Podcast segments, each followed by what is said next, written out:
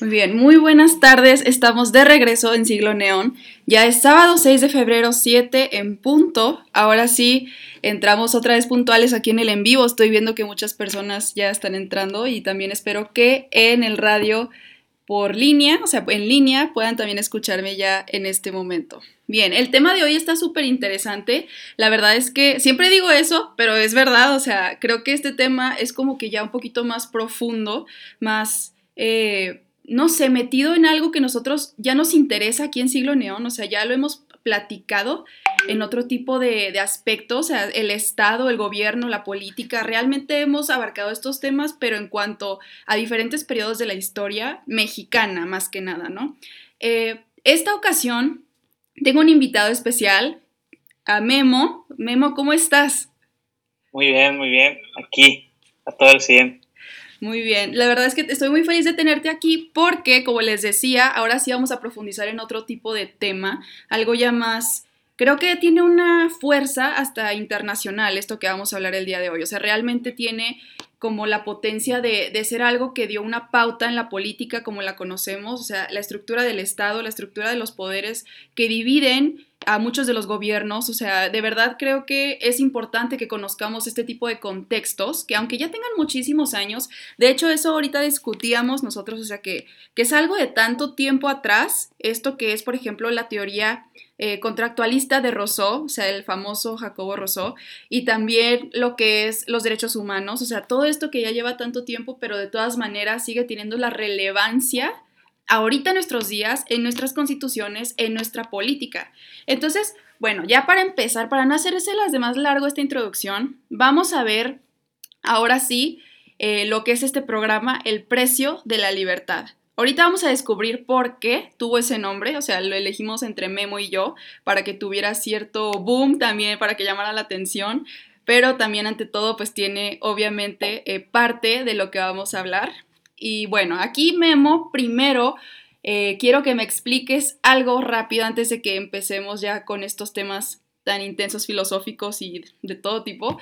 Hay una frase que tú desplegaste aquí cuando nosotros estábamos haciendo este, o sea, estábamos poniéndonos de acuerdo para hablar sobre esto.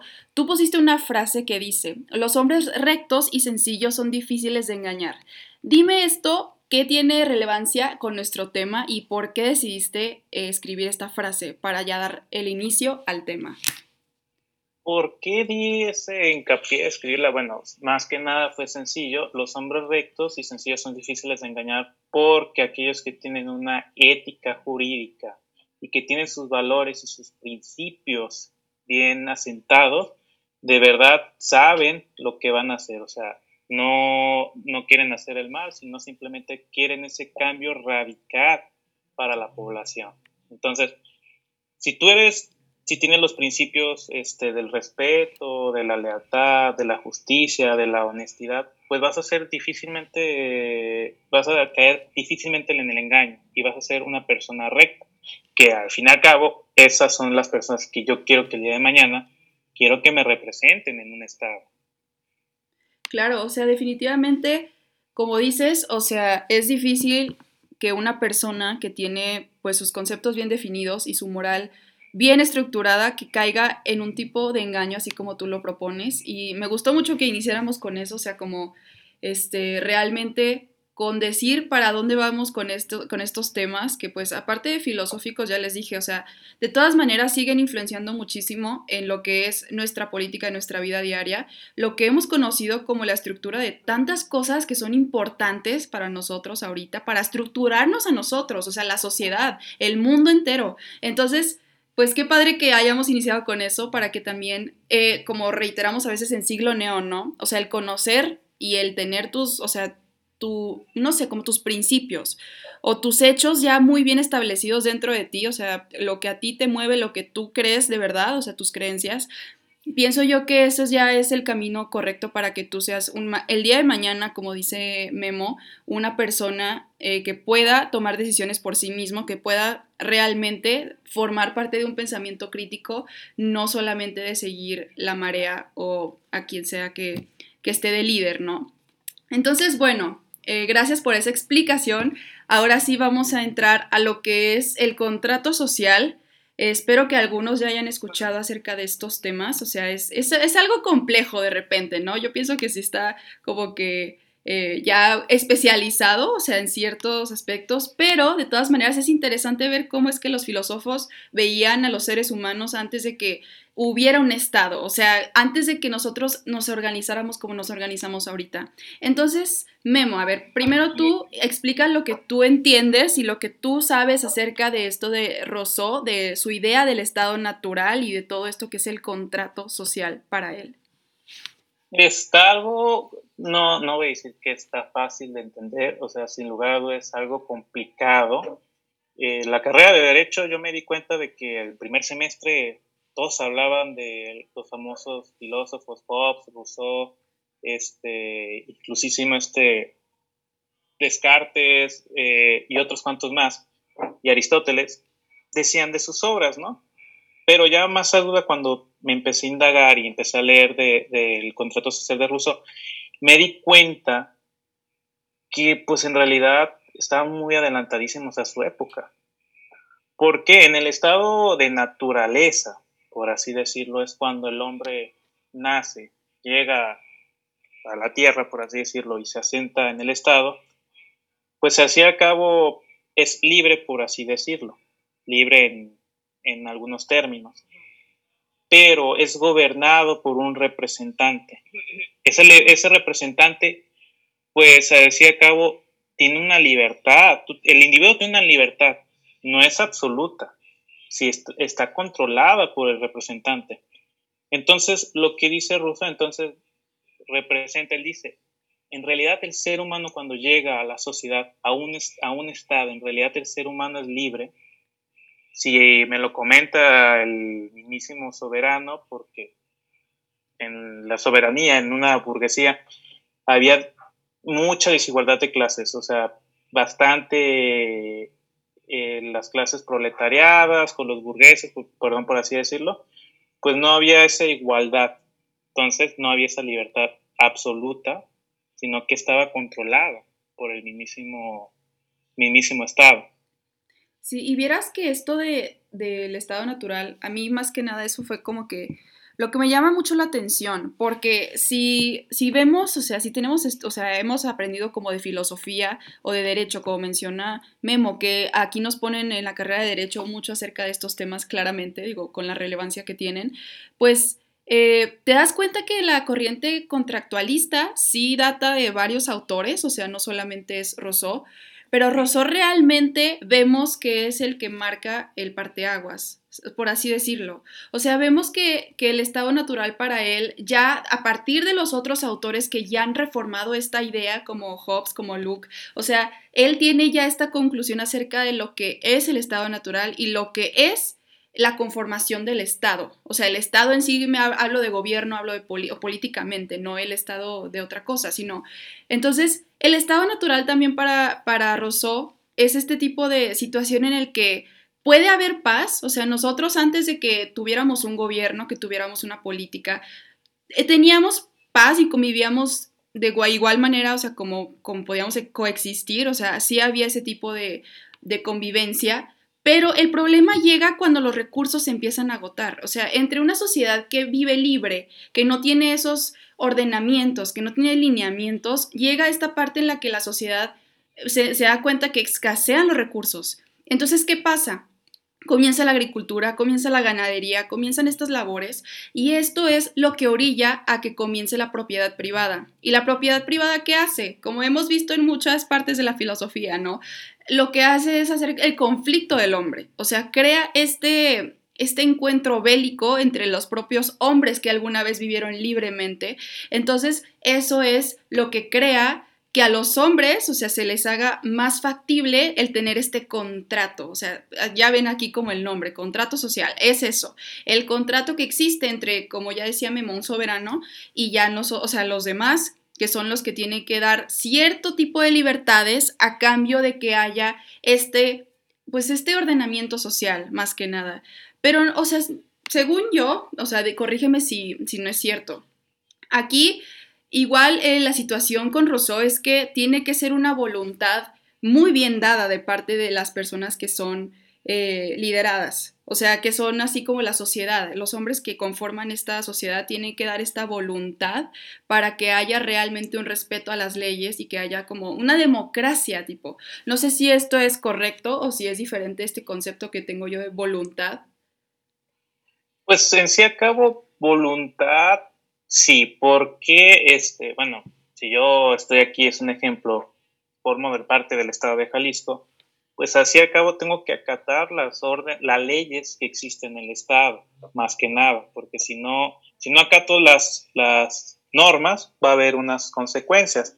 Incluso él mismo Rousseau decía, bueno, en un estado de naturaleza, si una sociedad, si una sociedad convive en paz y no hay ese pleito entre el extranjero y el estado natural, o sea, el estado de aquí, desaparece el Estado, porque no hay un, interés. Entonces, él mismo dice, es peligroso que si desaparecen esos desintereses, pues el Estado va a desaparecer, o sea, ya no, ya no va a haber como un interés por, esas, por ese mantenimiento de la paz o del orden. Entonces, en sí a cabo es la voluntad del hombre, como así decirlo, pues ok, me pones, me impones una norma, yo te voy a decir este, y más adelante lo vamos a ver lo de los derechos humanos, me impones una norma y yo te voy a decir correctamente pues si, si está bien o no está bien lo que tú me estás imponiendo. Claro, y, y lo que comentábamos hace rato, pienso que es muy importante, esto de conocer el contexto del autor. Bueno, o sea, saber realmente de, de dónde viene con estas ideas, aparte de que este hombre, Rousseau, ya tenía pues previas, previos, conocimientos más bien sobre el contractualismo, pero también de otros personajes, así como tal lo es sobre la República, etc. O sea, tiene ya estos conocimientos que surgen para que él cree su propia conclusión, su propia teoría del contractualismo. Entonces, eh, ¿a dónde va con esto? Bueno, es que realmente nosotros tenemos que ver que él vive en una época, déjenme les digo exactamente en qué época, o sea, de qué años a qué años vivió este hombre, es 1712 a 1778, o sea, realmente tenemos que observar qué es lo que pasa en este siglo, o sea, tenemos muchísimos eventos históricos que orillan a este hombre actuar de esa manera y también orillan más bien, o sea, este hombre a los demás actuar de las otras maneras en lo que ocurre, ya vemos en la historia, como en la Revolución Francesa, como lo es también eh, la, independencia norteamericana, o sea, esta revolución americana más bien. Entonces, no sé si quieras abarcar un poco, eh, pues, esta cuestión de, de cómo es que este hombre llega a estas ideas en esta época? O sea, ¿tú qué piensas que es como lo importante de ello? Mira, llega él a estas ideas más que nada porque en el mismísimo obra del contrato social hay una parte que es el prólogo y te narra cómo fue la vida de, Rousseau. Lo voy a tratar de, de, resumir de la manera más rápida y sencilla. Nace él y se le muere su mamá en el parto. Después, a los 10 años, arrestan a su papá porque iba de impuestos. Él escapa, él es de Ginebra, él escapa de Ginebra y anda vagabundeando. Es tanta la necesidad, es tanta su hambre, que llega a una casa de Ginebra y toca y le dice de que si tiene comida o algo. Entonces a él le dan, como por así decirlo, algo de la basura, un pan echado a perder, y es tanta el hambre que tenía Ruso que se lo come con hambre. O sea, se lo come, se lo come, se lo come. Y los citadinos de ahí pues están este, asombrados porque dicen, bueno, es que le he echado un pan, pan echado a perder, ¿por qué te lo comes? Y el mismo Rousseau dice, es que tengo mucha hambre. Entonces ya lo pasan a su casa y le dan lo mejor de lo mejor, le dan vino, le dan carne, o sea, alimento bien, bien en forma. Y ya después le, le, se disculpan con el mismo Rousseau y le dicen, perdóname muchacho, pero pensé que eras un recaudador de impuestos. Entonces, ahí fue como que el detonante de él dijo, ¿por qué este hombre con, con tanta, con tanta, ¿cómo la palabra? Eh, discreción, ¿por qué me mostró su alimento? O sea, tiene buena casa, tiene buenos animales, o sea, ¿por qué de lo que él trabaja, por qué lo está escondiendo? Bueno, en aquel entonces los recaudadores de impuestos eran brutalmente. Si, si veían que ganabas bien dinero, te cobraban un buen dinero. Entonces, A Rousseau lo empezaron a, patrocinar, por así decirlo, varias señoras de la clase alta, obviamente viudas o, o solteras, le empezaron a pagar lo mejor de las escuelas y él empezó a ir con los mejores filósofos. Entonces conoció al mismísimo Montesquieu y al mismísimo este, Espinosa, se llama así el filósofo, y le hicieron la invitación, oye, así como entre yo, oye, bro, pues te invito, hay un concurso en un periódico sobre un ensayo, tú eres muy bueno, elaboró un ensayo y ganó, ganó, ganó.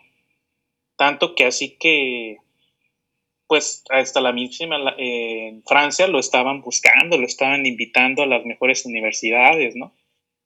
Y el mismísimo Montesquieu le dijo, no, no te vas a ir, porque para mí se me hace algo raro que el mismísimo rey te está invitando al castillo a cenar y te va a dar un premio, pues no, para mí que eso va a ser una trampa.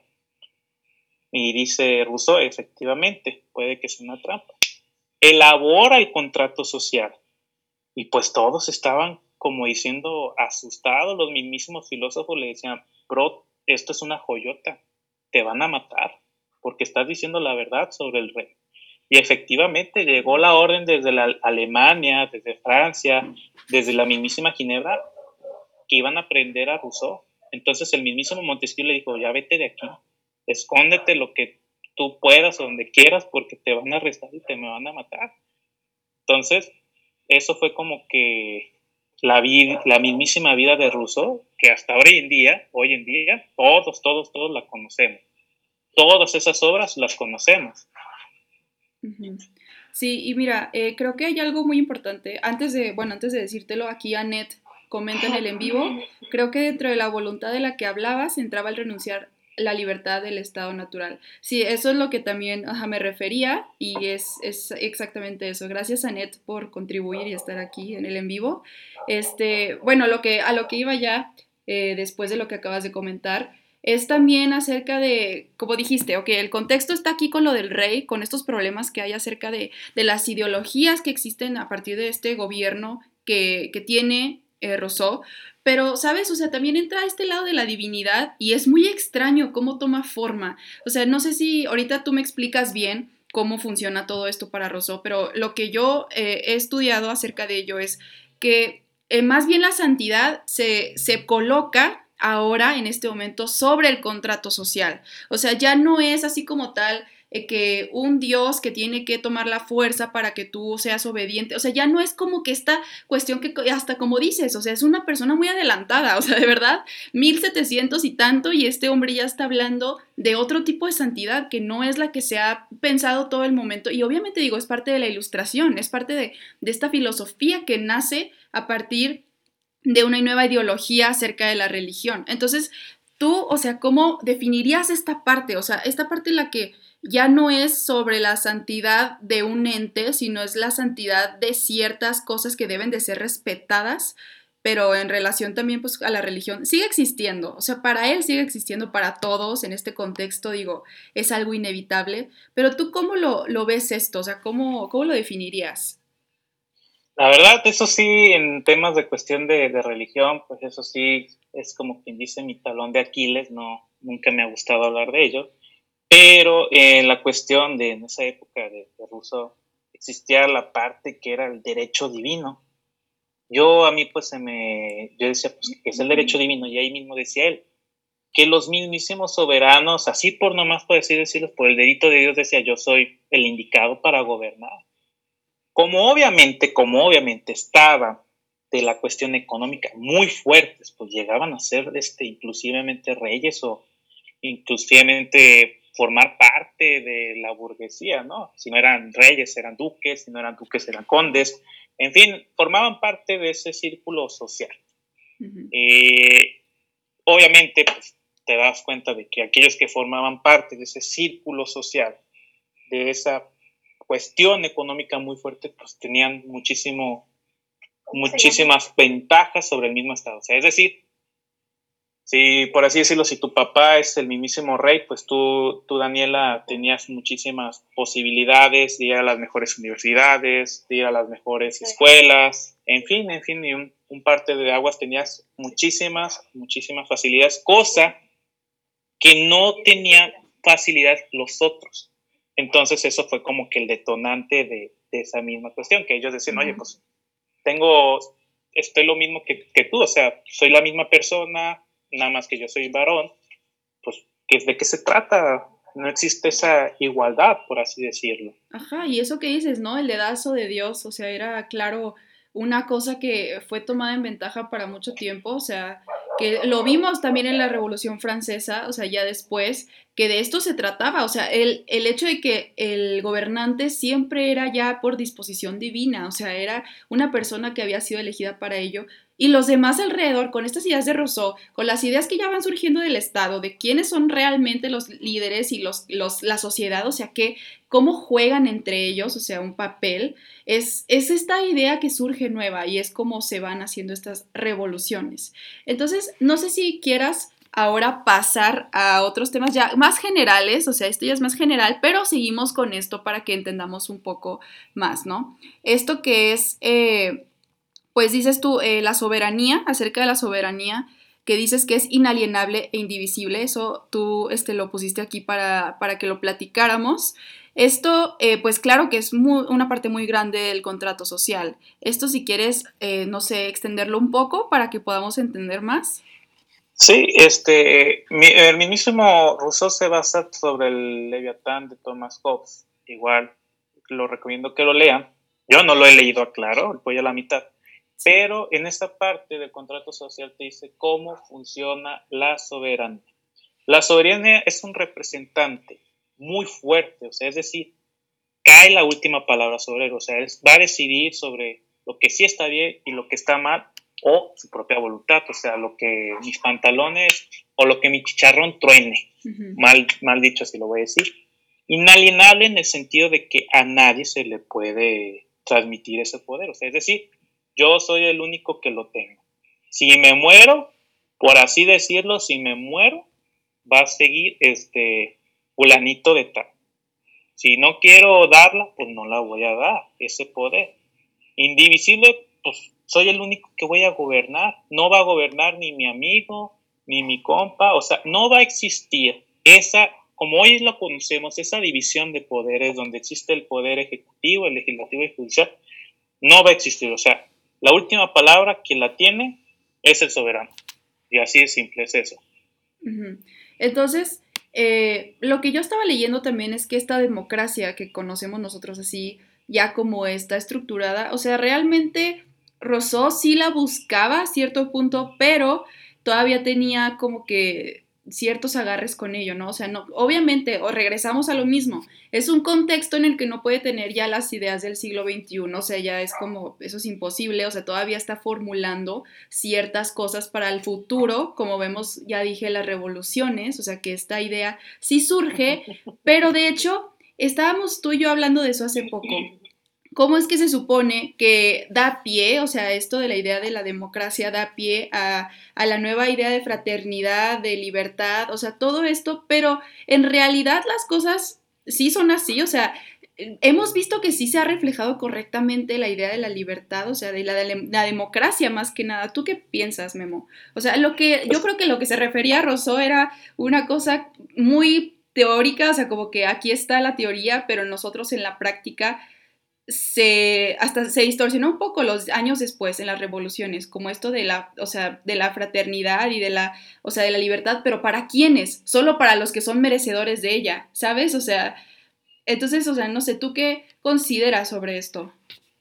Es que en el, el, el problema existe de que la democracia, él mismo la plantea y decía, bueno, mi amigo lo decía así mi amigo Aristóteles, mi amigo Sócrates, pues tenían ese parteaguas de la democracia. Incluso en el mismísimo, en la mismísima Grecia funcionó lo de la democracia, porque ya no caía o residía el poder sobre uno solo, o sea, ya había de que todos, todos hijos de, de agricultores, hijos de herreros, podrían participar en la formación este, de algún poder, o sea, ya podrían participar en algo. Ya no iba existir, se iba a acabar la tiranía, se iba a existir, la, iba a eh, extinguir, perdón, la oligarquía, el despotismo.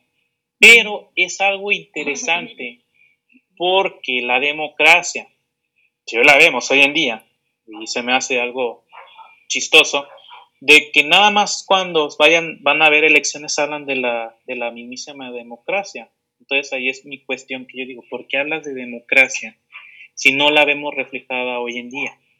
O sea, es decir, no vemos esa igualdad, esa igualdad hoy actual. O sea, por así decirlo, no, no somos iguales que Estados Unidos, no somos iguales que Francia, no somos iguales que España.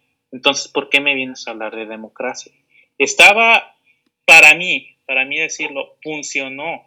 Sí, estaba entre parteaguas de que sí, que no. Porque él mismo, pues, estaba en duda de decir, pongo en la democracia, ¿qué es mejor? ¿Una democracia o una monarquía parlamentaria? Entonces estaba como muy confuso Rousseau si de verdad era lo correcto gobernar con una democracia o una monarquía parlamentaria.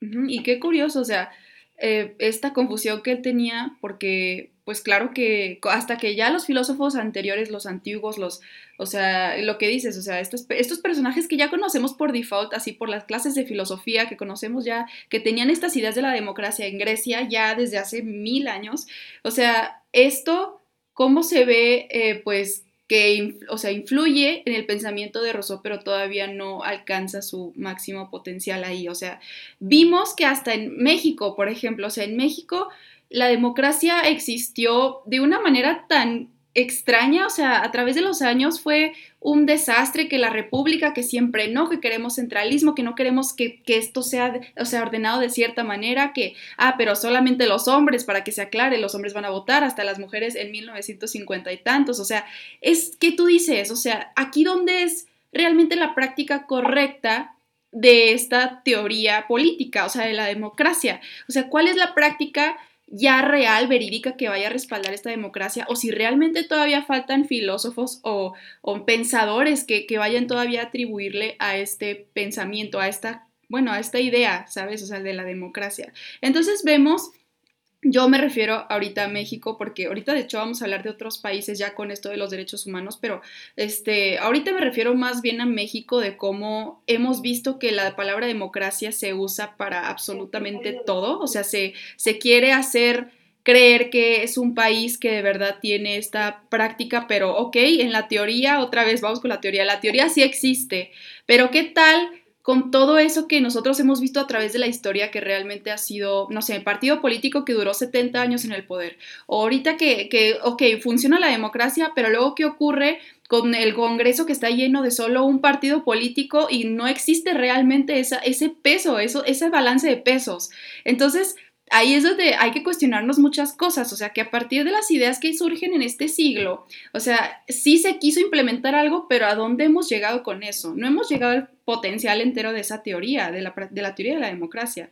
Y como decías, o sea, pues hasta eso Rousseau todavía hasta dudaba, ¿no? De que monarquía o, este democracia. ¿Y tú por qué crees que dudaba acerca de esto? O sea, ¿por qué crees que pensaba que la monarquía era una opción?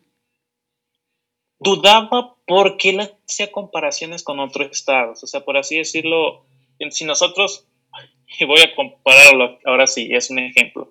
Si nosotros comparamos el gobierno actual de nuestro presidente de la República con el gobierno de, España o de Francia, pues va a haber una cuestión dudablemente este, de diferencias enormes. O sea, es decir, en, la, en aquel entonces había monarquías buenas, él mismo decía, es que existen reyes todavía buenos que se preocupan por el interés del, mismísimo pueblo. Eh, les adelanto un poco, por ejemplo, la Revolución Gloriosa, que fue en 1215 con Juan Salvador Sin Tierra, el mismísimo Estado fue, el mismísimo pueblo fue y le dijo, ¿sabes qué, este, mi querido Juan? Estás gobernando mal. Y él mismísimo se dio cuenta y dijo, efectivamente, estoy cayendo a una tiranía y reconozco mi error. Entonces fue como la revolución gloriosa porque no hubo ninguna gota de derramada de sangre. Inclusivemente, este, no recuerdo si fue Luis, Luis XIII o Luis XII, que fue en Francia, obviamente en Francia, que él mismísimo salía a caminar a Francia y se acercaba con los del pueblo y le decía, ¿qué les hace falta? Este, ¿qué, qué ocupa? eh, cómo va de su situación económica, qué, qué, le hicieron. Entonces, pues él mismo estaba en duda como diciendo, bueno, es que todavía existen esos reyes buenos. Entonces todavía estoy en duda si, si funciona bien la democracia o si funciona una monarquía. Entonces estaba confuso, realmente. Sí, también en la idea de la libertad pienso yo que, o sea, como que había muchas cuestiones todavía que Rousseau tenía que establecer bien.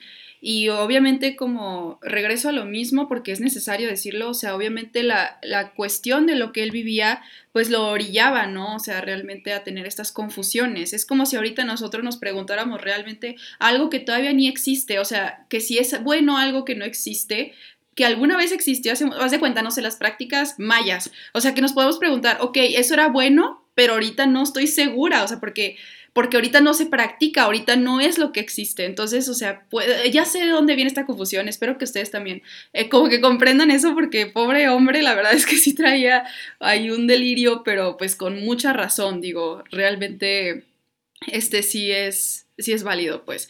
Entonces, aquí al final tú me pones, ya para, cerrar el tema, esto de la democracia o república, o sea, de la república, eh, pues tiene estas ideas también Rousseau, ¿no? Como yo ya había dicho que, que llega con estas, con su padre, ay, se me fue el nombre de este señor, el, bueno, de Maquiavelo, de Maquiavelo, o sea, lo de la república, que viene con estas ideas como que eh, ya implementadas pero, entonces, ¿a qué te refieres con estas dos variantes? O sea, de que democracia y república, o república, o sea. Ah, este, mira, es que la democracia, uno puede este, participar en todo momento, por así decirlo, hasta en el extranjero pueden venir y decirme si estás haciendo bien tu trabajo o no lo estás haciendo bien. Eso es la democracia. Una república es decir que solamente los del pueblo Solamente los mexicanos en este contexto me pueden decir si estoy haciendo bien o mal mi trabajo. No me, no me va a importar la opinión de, de allá del norte, de, de parte de, de, Europa, de Asia, no me va a importar la opinión de, de, los demás. O sea, entonces estoy, estaba en esa cuestión también todavía él en duda. Si funciona bien eh, una democracia o la mismísima república, porque en Roma, en Roma existió esa parte de la república, la República, el, gran imperio romano, y si te fijabas, no había impunidad en Roma, porque tenían bien, bien conformadas sus leyes, sus normas, y no permitían la opinión de ningún extranjero, y les funcionó bien. Desafortunadamente cayó el imperio romano por cuestiones de, que llegaron hombres al poder y pues empezó a ser este, un gran desorden brutal, brutalmente, ¿no? Entonces está en duda él mismo entra en duda al final del contrato social y dice que es mejor una democracia o una república y lo cierra así. Lo cierra bien curioso, hasta yo mismo que dije, eso es todo del contrato social. Así lo cierra una democracia, una república. Y dije, no manches, eso es todo. O sea, gracias por la, por la reflexión extra, ¿no? Qué raro. O sea, literalmente así me quedé, dije, esto es todo. Ajá. Sí, pues sí, o sea, claro, porque como volvemos, o sea, él tiene estas confusiones todavía de muchas cosas y es completamente eh, razón, racional, o sea, sí tiene validez, ¿no? Entonces, vamos así, si quieres ya de una vez a, lo derecho, a los derechos humanos, o sea, hablamos de derechos humanos en el mismo programa por lo mismo de las libertades. O sea, ¿cuál es el límite de tu libertad como persona de, en una sociedad y cuál es el límite de la autoridad? O sea, Aquí, ¿cómo definimos esto, pero verdaderamente? Todos sabemos el concepto de, ok, tu libertad termina en donde empieza la, del siguiente, la siguiente persona, pero ¿dónde está ese límite? ¿Quién lo define? ¿Cuál es, o sea, qué es objetivo para decir eso? O sea, realmente. Entonces, por eso eh, quisimos también hablar de esto de derechos humanos, cómo surge todo esto también a partir, pues conocemos un poco otra vez de la Revolución Francesa, de, de muchos de estos hechos históricos de la época que son influenciados también por Rousseau, pues todavía son parte de lo que conocemos ahora como la historia de los derechos humanos. Entonces comencemos con esta gama que diste tú de, de como de clasificación eh, acerca de los derechos humanos, de cómo se fueron desarrollando. Eh, si quieres empezar con eso y ya le vamos agregando esto de positivación, especificación, etcétera. Sí, claro, este, pues más que nada, eh, los derechos humanos cuando nacen. Existe todavía la confusión de que hay derechos naturales que en el sí en cuando, cuando, cuando nacemos, ¿no? Pero para que tengamos hay que remontarnos en la antigüedad, cuando había imperios, reyes todavía, en el mismísimo Roma existía la esclavitud, pues de que donde el ser humano era, no era visto como ser humano, era visto como cosa o como esclavo, ¿no? Llega un personaje a Babilonia llamado Ciro el Grande conquista Babilonia.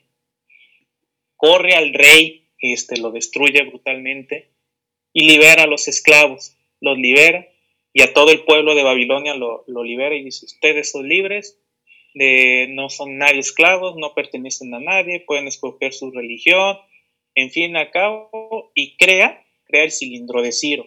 O sea, son unas leyes que él establece ahí mismo de que los seres humanos somos libres. Somos libres, no debemos de pertenecer a nadie, podemos escoger nuestra religión. Y entonces, pues todos estaban sacando de onda hasta llegó hasta Roma, como diciendo, pues, ¿qué onda? O sea, ¿qué le pasa a Ciro? Este, ¿Cómo que libera al ser humano? Eh, inclusive a Grecia, pues era un boom, como hoy decirlo, este, era como que el WhatsApp, este, algo maravilloso que había hecho, ¿no? Eh, se crea en esa parte, nace el derecho natural, donde somos libres, libres al fin. Pero obviamente eso es cuestión de, cada quien, de cada imperio, de cada rey, porque al fin y al cabo aún lo seguían pisoteando ese derecho natural. Porque por así decirlo, no, no gobernaba el mismo rey. Llegaban las guerras y lastimosamente los corrían o algo y pues ese llegaba el nuevo emperador, pues se hacía lo que él lo que él hacía. Y existía otra vez, era un paso para atrás de esa libertad. Ajá.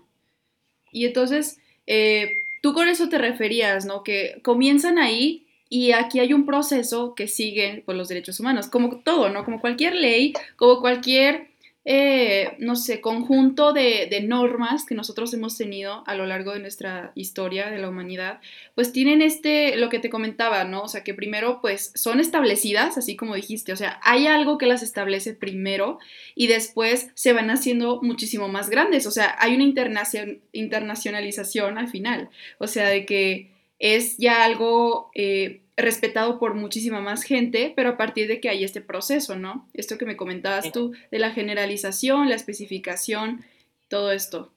sí, de hecho, e, esa parte de la positivación pues, son como que las cláusulas abiertas para los derechos humanos. O sea, ahorita lo voy a explicar bien. La positivación es cuando el ordenamiento jurídico lo reconoce, o sea, que está escrito. La especificación es para quién va dirigido esos derechos humanos, para qué grupo.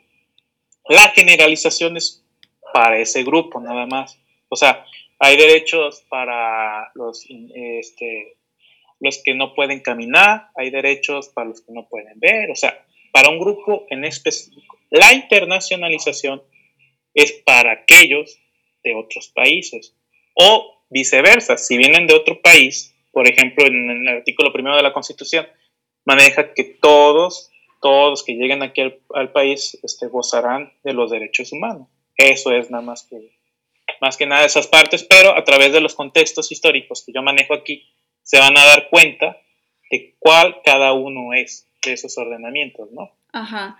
Y, ok, entonces ya tenemos esta idea de cómo es que se va conformando eh, un ordenamiento jurídico, como tú lo dices, que es muy importante, o sea, eso pues eh, pasa en todos los ordenamientos, hay como este proceso que tiene que llevar a cabo para que sea real, o sea, legítimo para los, las personas a las que está pues, eh, pues liderando, las que está como organizando, ¿no? Entonces, vamos ahora con, si te parece, ya dijimos lo de la revolución gloriosa, esto que, cómo surge este, este tema, y también en 1776 conocemos que es esta, esta revolución americana, la famosa Boston Tea Party, todo esto que ocurre que de las colonias en Estados Unidos, que ya se crea un parteaguas muy importante para, para, el mundo, o sea, realmente, y más, bueno, o sea, nosotros que conocemos, que estamos aquí abajo en México, sí podemos observar que es una influencia grandísima, o sea, podemos ver que es algo que, que si eso no, si eso no hubiera existido, tal vez nosotros hubiéramos eh,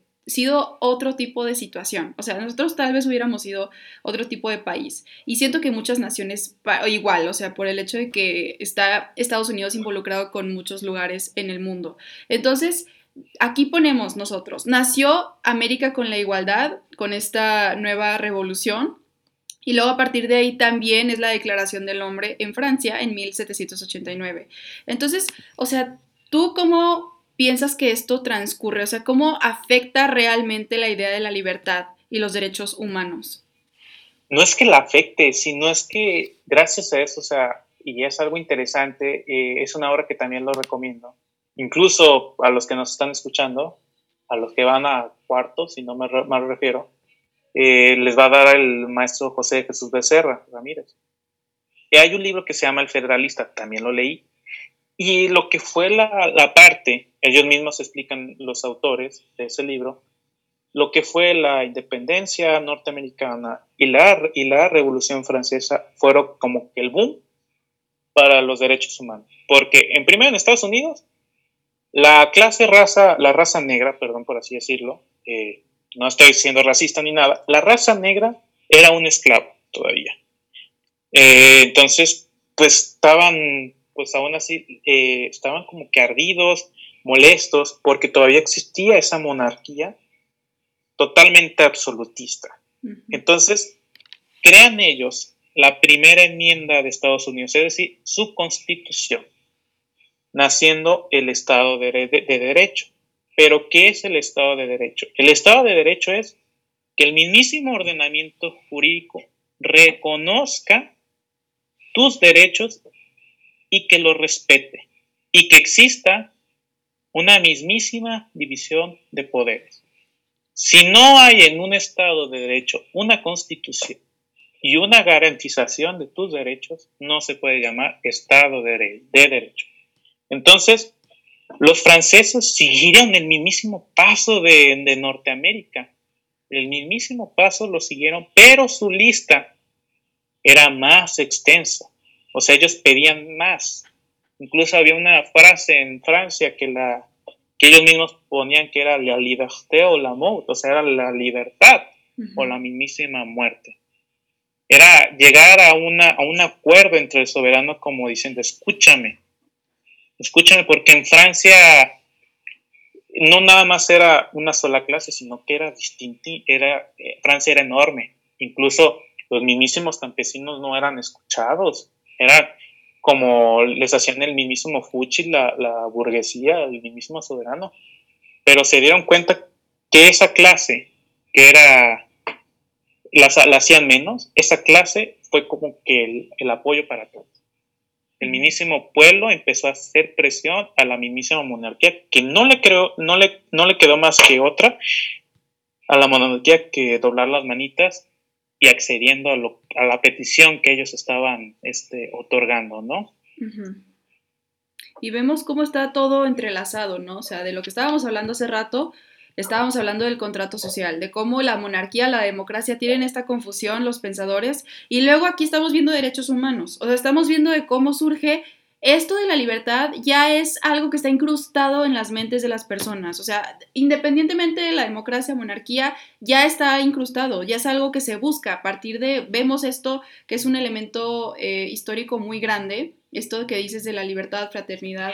Entonces, eh, también como podemos observar en la, en la de Estados Unidos, en esta, en esta separación ya de, de, esta monarquía y de este, de este estado ya tan grande que, que siempre ha como que, bueno, que tuvo su poder enorme sobre Estados Unidos, o sea que ya es este, pues ya es separado, o sea, ya es algo que se rompe, pero gracias a que otra vez está esta idea acerca de la democracia, pero enfoquémonos que ahorita estamos hablando de derechos humanos, o sea, vean cómo todo se conecta, o sea, realmente a partir del pensamiento filosófico de más que nada los franceses, o sea, como que vemos ahí que hay muchos franceses, como que de Europa en general, es eh, esto de que lo que orilla a que las personas comiencen a tener otro pensamiento crítico que antes no, no existía. Entonces, como tú dices, están aquí los campesinos o las clases vulnerables ya están eh, cansadas, están o sea, tienen estas prohibiciones ya de una libertad, o sea, que ya les pertenecería por derecho propio, o sea, porque ya son personas, ¿cómo no les pertenece esto? Y a los demás, o sea, los demás tienen beneficios que ellos nunca van a alcanzar. Entonces, otra vez se van a, remontar a estas ideas y surge ahora sí lo que es eh, pues el preámbulo de los derechos humanos, ¿no? Lo que ya es, se busca que haya verdaderamente una igualdad, no solamente un cambio de gobierno, un cambio de reforma de, de que cómo lideran, o sea, que tiene que ver, claro, pero pues también es, es esto que la igualdad no viene pues no, o sea, no viene corriendo, o sea, tiene que ser buscada, o sea, tiene que ser buscada con diferentes formas de, o sea, de leyes, diferentes actualizaciones, ahora lo que vemos que es una sociedad muy extensa y muy variada. Entonces, es muy interesante eso, a mí se me hace bastante interesante cómo conectamos todo esto. Y pues aquí vamos a la siguiente época. O sea, ya que tenemos aquí este, este preámbulo de la Revolución Francesa y de lo que es la independencia de Estados Unidos, pues ahora sí tenemos ahora tú quisiste poner aquí, la, o sea, Napoleón, que se declara emperador del mundo, y aquí las leyes cambian muchísimo, o sea, obviamente ya siendo Napoleón, siendo acá un personaje tan enigmático en nuestra historia por distintas razones, eh, un hombre que de verdad tenía una o sea, mente estratega, sí, eh, increíble, o sea, de verdad, una cosa impresionante que vemos en la historia, ¿no? No lo estoy venerando y no lo estoy odiando, es lo que yo pienso que es objetivo, o sea, era un hombre muy inteligente que logró hacer muchísimo, o sea, logró extenderse muchísimo en su imperio, ¿no? Pero eh, yo quiero hacer aquí el, la nota de que Napoleón, de hecho, es líder de muchísimas de las de los códigos que tenemos nosotros ahorita, o sea, como que él empezó y fundó varias cosas que nosotros aún tenemos así como que rigiendo, obviamente ya actualizadas, ya reformadas, o sea, ya tenemos pues nuestras propias leyes, así como tal, como cada país se supone que tiene que tener, pero de todas maneras surgen a partir de ello, o sea, es el modelo, o sea, lo que hace Napoleón es hacer modelos de códigos y de normas y de conjuntos de normas así como tal, entonces ¿Cómo es que esto, tú lo pusiste aquí en el, en el lado de derechos humanos, cómo afecta esta nueva, este nuevo régimen de, de Napoleón? Afecta totalmente porque llega Napoleón Bonaparte y en 1800 se declara el emperador del mundo. Entonces empieza a bajar aquellas manifestaciones, aquellas este, revoluciones, pues empiezan a calmar y los derechos humanos empiezan a pagar, o sea, él empieza ya a tomar otra vez, otra vez, empieza la monarquía. Entonces, los individuos de la sociedad estaban como que como sacados de onda porque decían, es que venimos de una pelea muy sangrienta, muy sangrienta, y llega Napoleón y totalmente, pues, nos viene a quitar ese preámbulo, o sea, la batalla como que fue en vano, ¿no? Por así decirlo empieza eh, a Napoleón a gobernar. Y es bien interesante que todos los países, este, lo que fue España, Suiza, Inglaterra, el mismo Inglaterra, se unieron para derrocar a Napoleón, para quitar a Napoleón. O sea, ahí quiero que vean que, que se quitó esa parte de, envidia del mismo hombre, como que no les importó que fuera de otro gobierno, o sea, que España e Inglaterra se aliaron, Inglaterra y Suiza se aliaron, como diciendo, nos vamos a aliar y te vamos a quitar tu poder, papá, te lo vamos a quitar y lo quitaron, quitando. Llegando, quitando a Napoleón, empezó otra vez el boom de los derechos humanos, ¿no?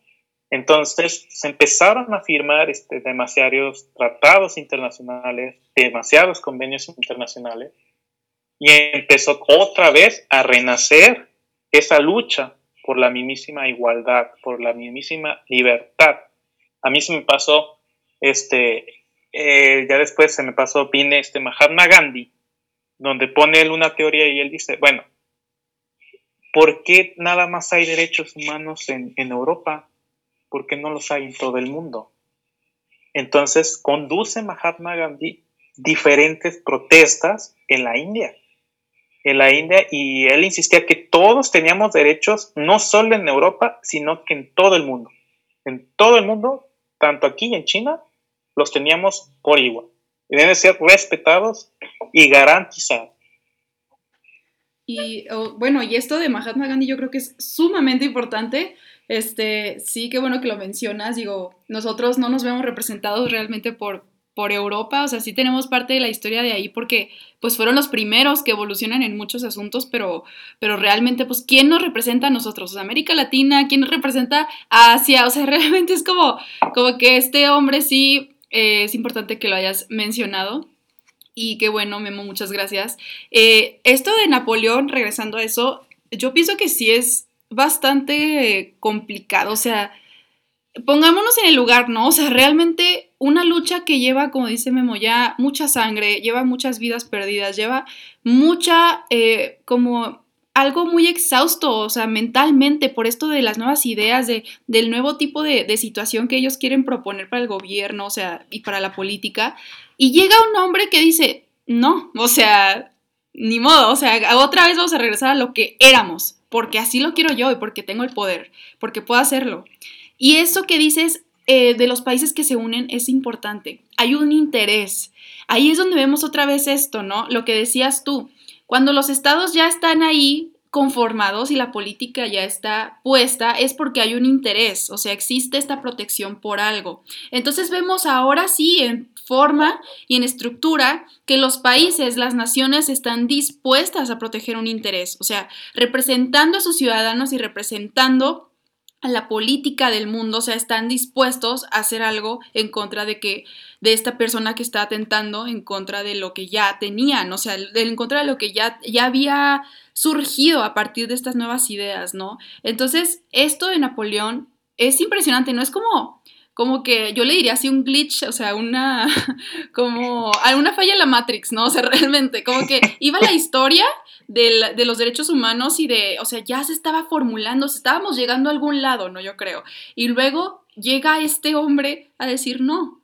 Y todos se friegan, o sea, todos, hasta el país más grande como Rusia, o sea, friéguense. Yo llego otra vez a restablecer lo que me pertenecía y lo que pertenecía al país, o sea, Francia.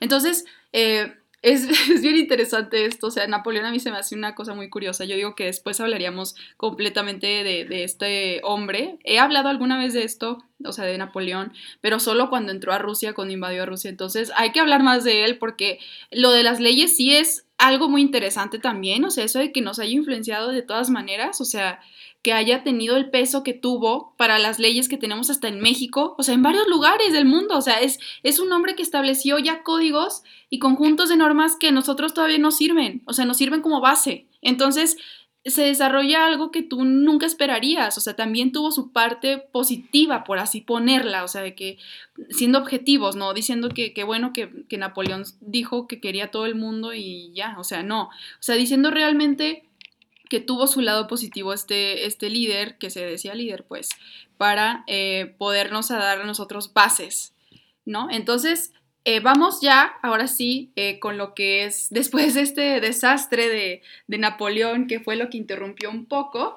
y a ver, sigamos con la historia. ¿Qué es lo que sigue después para este, este camino de, de los derechos humanos? Así rápidamente, antes de que se nos acabe. Aquí tenemos que vamos a hablar de las guerras mundiales así rápidamente y la declaración que pues viene, eh, o sea, a raíz de las guerras mundiales. Entonces, a ver, ¿tú cómo, cómo piensas que esto eh, se origina a partir de estas guerras? Llega la Primera y la Segunda Guerra Mundial con el mandato de Hitler y eh, empieza a decaer otra vez totalmente los individuos, matando estas guerras a más de 90 millones de almas. Entonces, pues estaban todos desesperados porque, pues obviamente, pues una guerra pues lleva a la pérdida de muchas almas, ¿no? Entonces, todo el mundo estaba otra vez desesperado por lograr ese cambio. Y fue como que el parteaguas, como que ya el último detonante para formar en sí a cabo en sí a cabo una declaración universal. Y es por eso que yo lo puse. Esas dos guerras, esas dos guerras abren el parteaguas de la internacionalización de los derechos humanos. O sea, es decir, se crea, se crea la Declaración Universal de los Derechos Humanos, donde todos los países del mundo se unen formando las Naciones Unidas. Reafirma la fe en los derechos humanos fundamentales, en la dignidad y en el valor de la persona humana. O sea, es decir, hicieron como que ya la paz, todos los países, de ya no más guerras, de ya no más revoluciones. Y dijeron, ya hay que calmarnos y vamos a hacer lo que se le conoce la, la Declaración Universal de Derechos Humanos, incluso son poquitos artículos, son como 40, si no mal recuerdo.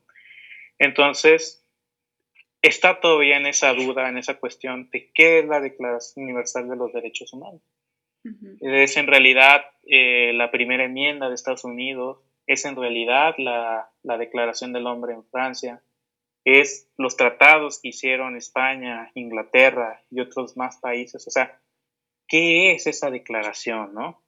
Entonces, yo me pongo a pensar ahorita, hoy en día, que si de verdad existen los derechos humanos, si tenemos el derecho a la comida, ¿por qué hay miles de, de niños muriendo hoy, hoy de hambre, no? Si tenemos libertad de expresión, ¿por qué hay personas en prisión por hablar claro? Si tenemos derecho a la educación, porque hay personas que no saben, no saben leer ni escribir. Entonces, la declaración aún no tiene fuerza de la ley, es mi pregunta. Esa es mi cuestión. Porque a pesar de los tratados internacionales, convenciones o pactos, ¿quién habrá esas palabras? O sea, ¿quién hará realidad esas palabras que se hagan realidad? ¿Quién lo va a hacer? El mismo Estado, no sé tal vez yo no sé si lo haga el mismo estado, esa realidad, ese sueño que yo tengo, ¿no? Exacto. Y sabes, este, bueno, no sé si ya terminaste porque me, me voy a poner controversial aquí rápido, pero este, es que mira, ahí te va. Yo lo que pienso acerca de esto, o sea, viéndolo como tú lo, como tú lo pones, ¿no? O sea, no, a ver, realmente pongámonos a pensar ¿Cuánta gente hay ahorita encarcelada? ¿Cuánta gente hay asesinada por todas estas situaciones, ¿no? Por hablar, como tú dices, hablar, simplemente decir la verdad, lo que debería de ser siempre, la verdad. Entonces, eh, o sea, recordando esto de las guerras, aquí te va, aquí les va a todos algo un poco controversial y rápidamente, ¿no? Lo que yo pienso, que creo que sí es un poco controversial. Eh, la Primera Guerra Mundial, siento yo que fue ah, híjoles, es que yo me enojo mucho con esta guerra, porque fue una guerra de países, pero eh, los soldados ni siquiera eran la representación justa de la gente que se estaba peleando, obviamente no, eran los civiles, o sea, eran las personas menos culpables las que estaban ahí en el campo de batalla. Ok, tenemos esto, la Primera Guerra Mundial. Castiguen a Alemania, castiguen a todo mundo que nos hizo daño, porque nos hizo daño, pero los territorios y la economía, no tanto a la gente, o sea, eso sabemos que que vemos que a los países eh, realmente lo que les interesaba mucho era esto de la cuestión económica, porque eso hicieron con Alemania. O sea, te prohibimos ya ser parte de nosotros, ser parte del conjunto de naciones, o sea, te friegas y no me importa que tu gente se muera de hambre, como hablamos ya una vez en, esta, en este programa. Ok, llega la Segunda Guerra Mundial. Ahora sí, el efecto está tremendo. O sea, ahora sí el efecto es indiscutible, ¿sabes? En el mundo entero, no solamente en un país o dos. Entonces, ahora sí cuando las naciones más grandes se ven afectadas de una manera así abismal y en sus intereses se ven ya percudidos, o sea, aquí es donde existe ahora sí la Declaración de Derechos Humanos. Pero vamos a 2021.